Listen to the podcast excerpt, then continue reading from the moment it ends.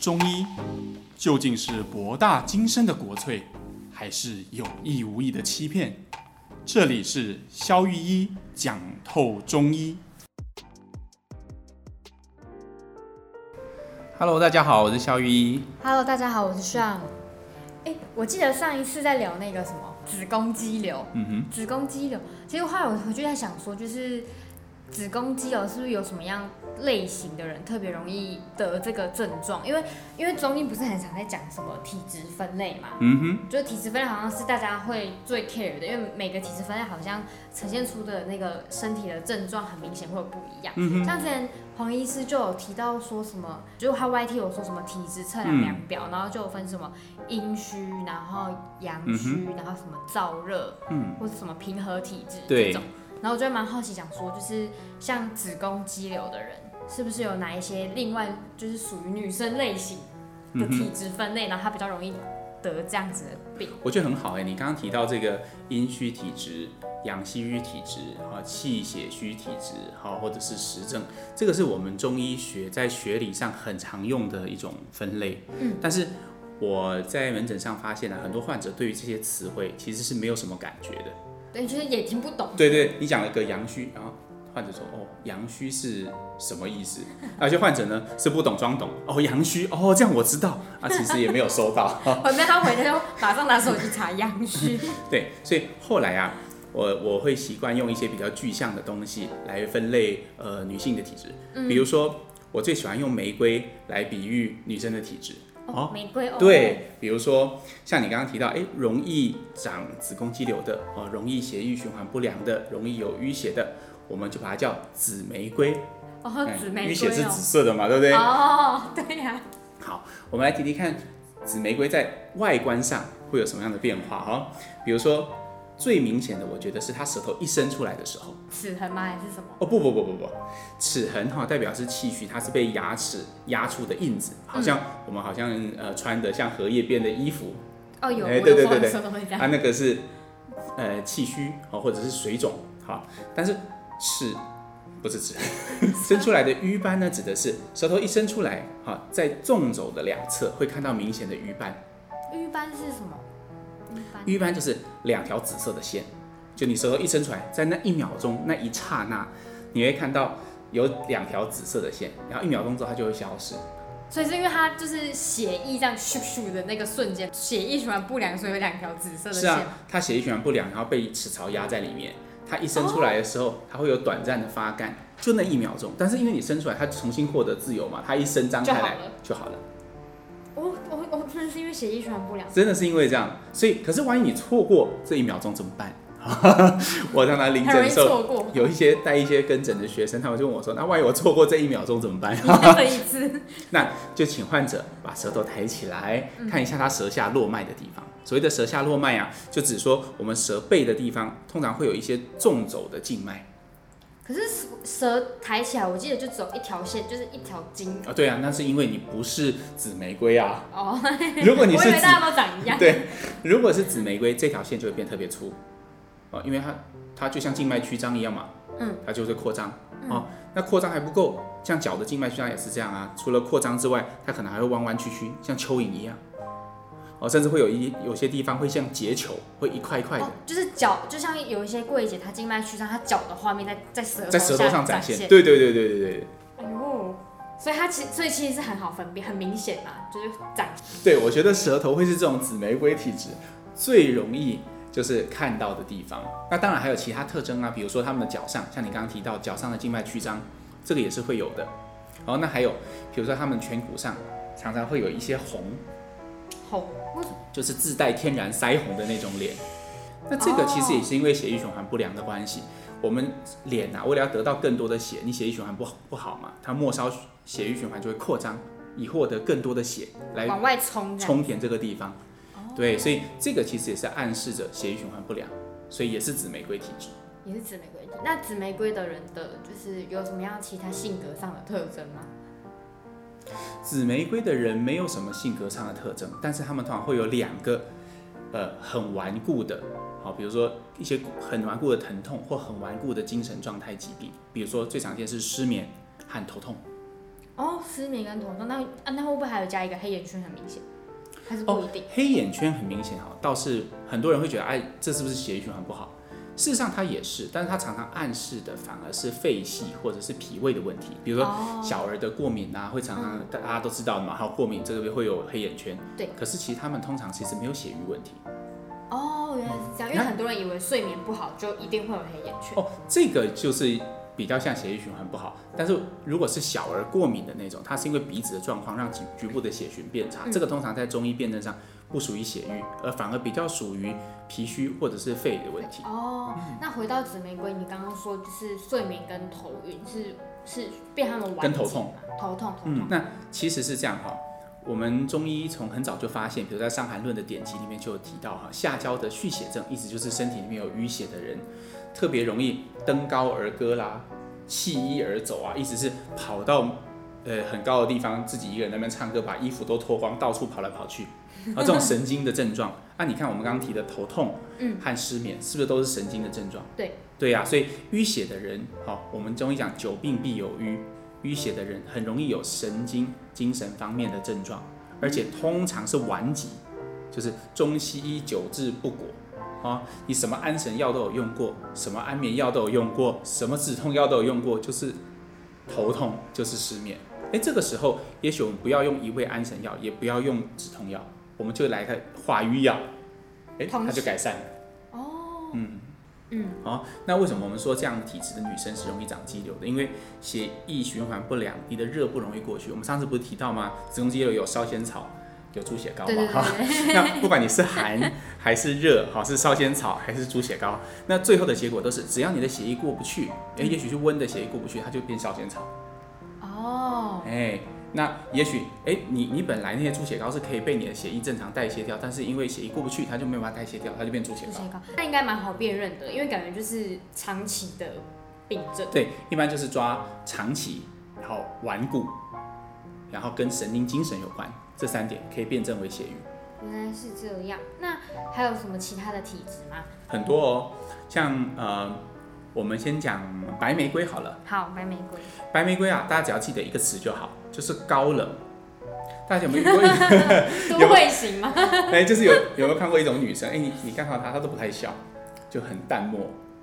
是的，这这个白玫瑰，你说淡漠的这个个性是真的会有相对吗？对，是啊。哦，真的。就是我们在辩证的时候，哎，比如说你问他什么，他总是不会回答超过三个字。你问他，哎呦，睡得好不好？还好。呃，月经顺不顺？还可以，反正对你问一句，他答一句，然后始终都保持着一种非常娘娘的姿态，对，好好笑。OK，比如说哈，大家如果很难了解这个体质的话，我不知道，诶，大家有没有听过这个故事？呃，西元前七百七十年左右吧，那时候不是周幽王不是有一个宠妃叫褒姒嘛？哦哦，褒姒褒姒。但周幽王不是为了要呃去逗褒姒笑？就点烽火台嘛，然后把大所有的那个周朝底下的诸侯都叫来嘛，就为了逗褒姒笑。那褒姒就是不笑啊，嗯嗯，他就是很高冷啊。所以大家以后想到白玫瑰体质，就想到褒姒，哎，就是这样子，都不笑，很难笑，就算笑也是一下一下下，很快情绪就会过去。可是不是天生人的个性的问题吗？还是还跟体质真就是有关？我个人的看法是这样哈，你的呃。心理状态，嗯，跟你的生理状态，其实它是会互相影响的，嗯嗯，比如说，诶，为什么你会比较不喜欢跟别人接触，或者是说，其实像我刚刚讲的这种白玫瑰体质，一般哈，就心理学的研究来讲，他们的自我评价其实是低的。自卑吗？对，然后他们会把对自己的这种评价的眼光，会用同一套标准去看别人，投射外面自己，对啊，对啊，把自卑投射出去。或者是你反过来说也可以，他们觉得他们自己是在，比如觉得很高冷嘛，觉得自己是贵族，别人都是平民，对，都是贱民，这样好了哈。哦。那其实这种人是很很很不好过的，为什么？因为他也会用同样的那套高标准去来批判自己，比如他觉得哦，别人可能因为。呃，没有钱哦啊，长得不够美，不够帅，那他其实同时也是用这套标准在看自己，要求自己。精神很容易紧张哎。呃，对，你讲的没错，所以在临床上，高冷型的白玫瑰，我们都是用柴胡系来处理的，斯逆散啊，加维消耗散啊，这些就非常适合他们。你会临床上常看到，虽然你觉得这是心理问题，他们用了药之后，常常第二周就会笑了，所以我不用点烽火台，他也会笑哦。那所以是所以是有没有吃到重点的问题？对，肝气不舒的白玫瑰也是一个蛮常见的体质，尤其现在在都会的女性，其实还蛮常见到的。所以算是精神紧张，我知道，我记得以前精神紧张，很多人说什么现代的人，尤其是女性压力太大，久了之后就有一个什么自律神经失调。哦，对，通常一般容易发生自律神经失调的患者，也都属于，嗯、如果是女性的话，嗯，好，通常也是白玫瑰。白玫瑰有一些外观的特征啊，比如说，它们通常都会长得比较，我常常这样形容哈，你记一个字叫狭隘。狭隘，狭隘，好。哦，它是指生理上，也是指心理上。好，我们慢慢来看。狭隘的意思，比如他脸会，它的长宽比是这样，它通常会比较修长，这是脸的狭隘，对吧？脸、嗯、通常不是长圆脸，也不是长宽脸，也不长平脸，他们通常都长窄脸。嗯。好，那法令纹路会比较深，会比较纵轴，川字纹会比较明显，因为它眉头会常常皱起来。哦，这都是狭隘。那还有身形，通常也是会比较瘦的，通常是比较清瘦的体型，对。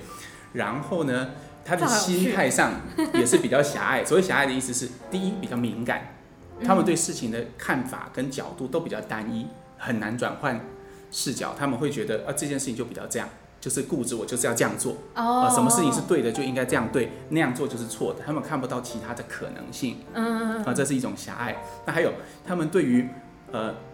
呃，容忍的范围比较狭隘，比如他们会对各种温度啊、光度啊、湿度啊都来得比较敏感。他们会认为只有那个、那个、那个湿度、这个温度是舒服的，服的超过一点他会很敏感。哦，你不要那么吵，呃，你这个太吵了，你这个吵到我了，你这个太热了。哦，所以是不是瞬间浮出很多家里妈妈婆婆的那种画面？对，那也许你再看一下他们，也许他们就是白玫瑰哦。哦，有些因为自愈神经失调最常讲什么睡眠不好，因为他可能睡眠品质也很狭隘。是啊，睡眠品质很狭隘，这词很精辟。我现在有有脑袋有闪过几个人的画面。那还有什么体质？要我猜有红的。有有红玫瑰。红玫瑰是怎么样？红玫瑰一般指的是一些比较容易具有发炎特质的女生。发炎。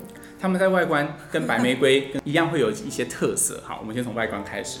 比如说，一般他们肤色跟白玫瑰一样白，嗯，好，但是他们的唇跟舌，好，通或者是结膜或者是黏膜，嗯，通常会比较红，偏红。哎，因为他们就是你就想，它就就是发炎，好，甚至一些孔窍的地方，所谓孔窍就是指耳朵的两个洞啊，嗯，鼻孔的两个洞啊，嘴巴的一个洞啊，啊，女生的话还包括。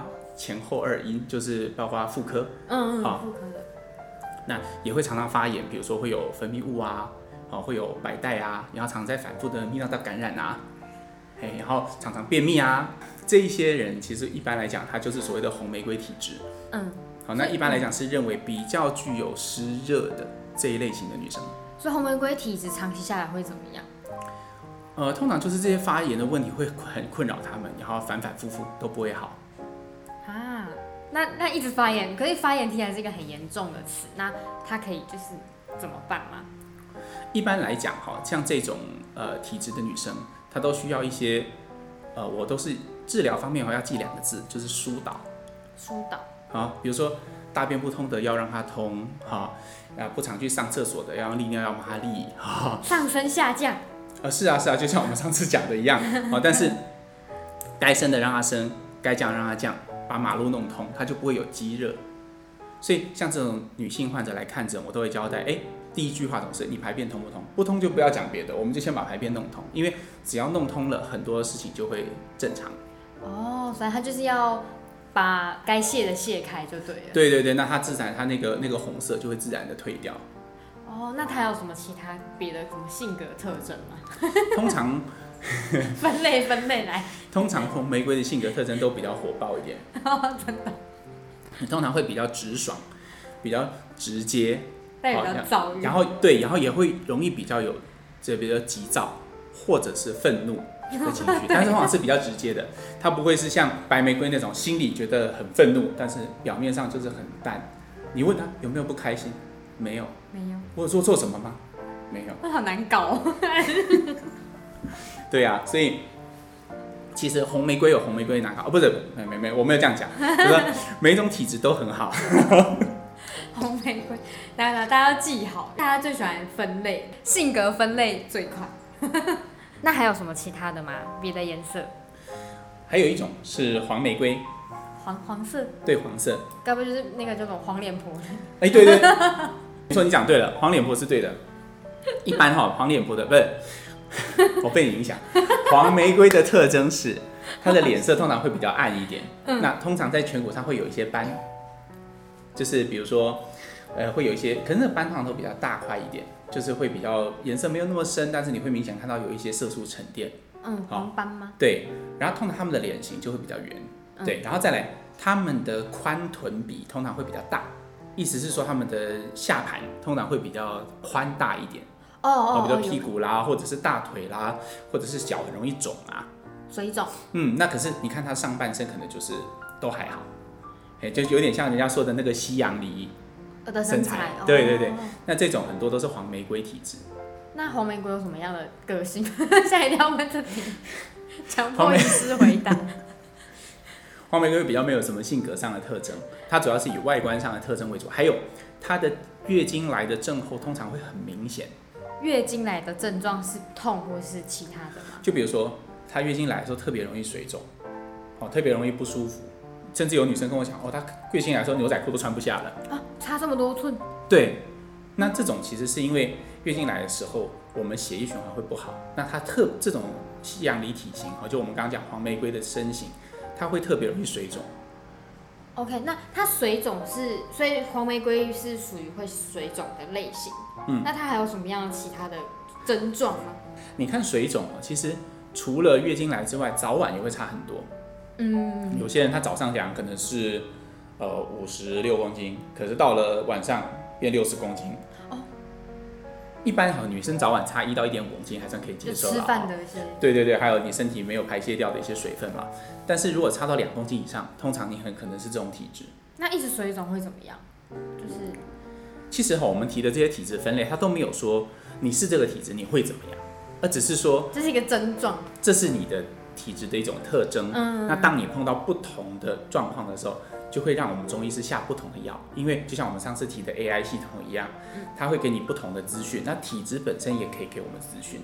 那我好奇就是，如果就是黄玫瑰体质的人，他可能吃中药调理身体之后，那个黄脸的症状会比较改善。哦，会哦。所以他也不是黄脸，回去这也没有好或不好，他其实就是因为他刚好就是这个症状。对，嗯，他刚好就是这个体质，那我们就会让我们联想到他身体就会发送一个讯号给我们中医师说，哦，我是黄脸婆，我是黄玫瑰哦，你赶快给我用当归芍药散哦，这样。哦，等一下，那他为什么就是他脸为什么会红？一般哈，我们中医认为啊，这个面色不滑，就是我们说的脸色比较不够有光彩，哦，不够白皙，那是血虚。血虚，所以一般我刚刚讲的当归芍药散，它就是一个补血加利水的处方。哦，嗯，把它这改善之后，它通了就不会对，其实是会，但是它会容易有这样的倾向。哦，其实啊，像我们讲的这么多玫瑰的体质，也不见得要用看的哦。我们中医不是讲望闻问切吗？以前我们提过这件事情吗？嗯，除了用看的，我们也可以用听的哦。用听的，怎么怎么听？你看啊，像我们刚刚提到的红玫瑰体质，不是容易发炎的玫瑰吗？不是体格比较，呃，就是比较壮实，比较容易发炎吗？它的声音也很壮实哦。通常你从这边山的一头呼喊，另外一头就可以听得到一根肠子，对，一根肠子通到底的声音。那像白玫瑰的声音也是很很有特色的，因为它们比较高冷嘛。所以通常他们的声音都比较呃，green tea，呃，那是你说的，我没有这样讲。某种呃白，不是不是，好啦，是比较细致、比较温柔哈，比较嗲嗲的声音哈。啊，这种声音呢，通常都是白玫瑰的特色。哦，白玫瑰的特色。那黄玫瑰有声音上的辨别吗？还是黄玫瑰就是面部上就可以很好辨别？对，其他的大概都在体质上比较有特特征。那为什么会对这个声音特别有研究呢？是因为呃，其实我自己啊，除了这个中医师之外，嗯，我也是一个职业的男高音，职业男高音，对啊，我也曾经在国家音乐厅有演出，现在还是我的周末小活动之一。我也要去听，我没听过。对啊，所以我觉得在这个文诊上的体会，通常有时候患者一进来，他讲两句话，我药已经开好了，哦，我根本还没抬头看他，我听他的声音，我就大概知道要开什么药。对啊，之后如果有一些演出的资讯啊，或者是呃。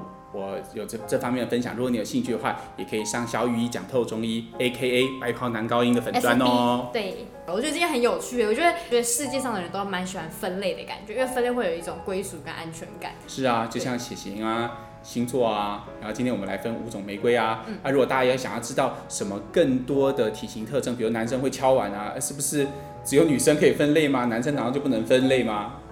对、啊，我们也可以做一集这样的哦。如果你有任何想要听的主题，都可以在下面留言。好，那我们下次再见喽，拜拜，拜拜。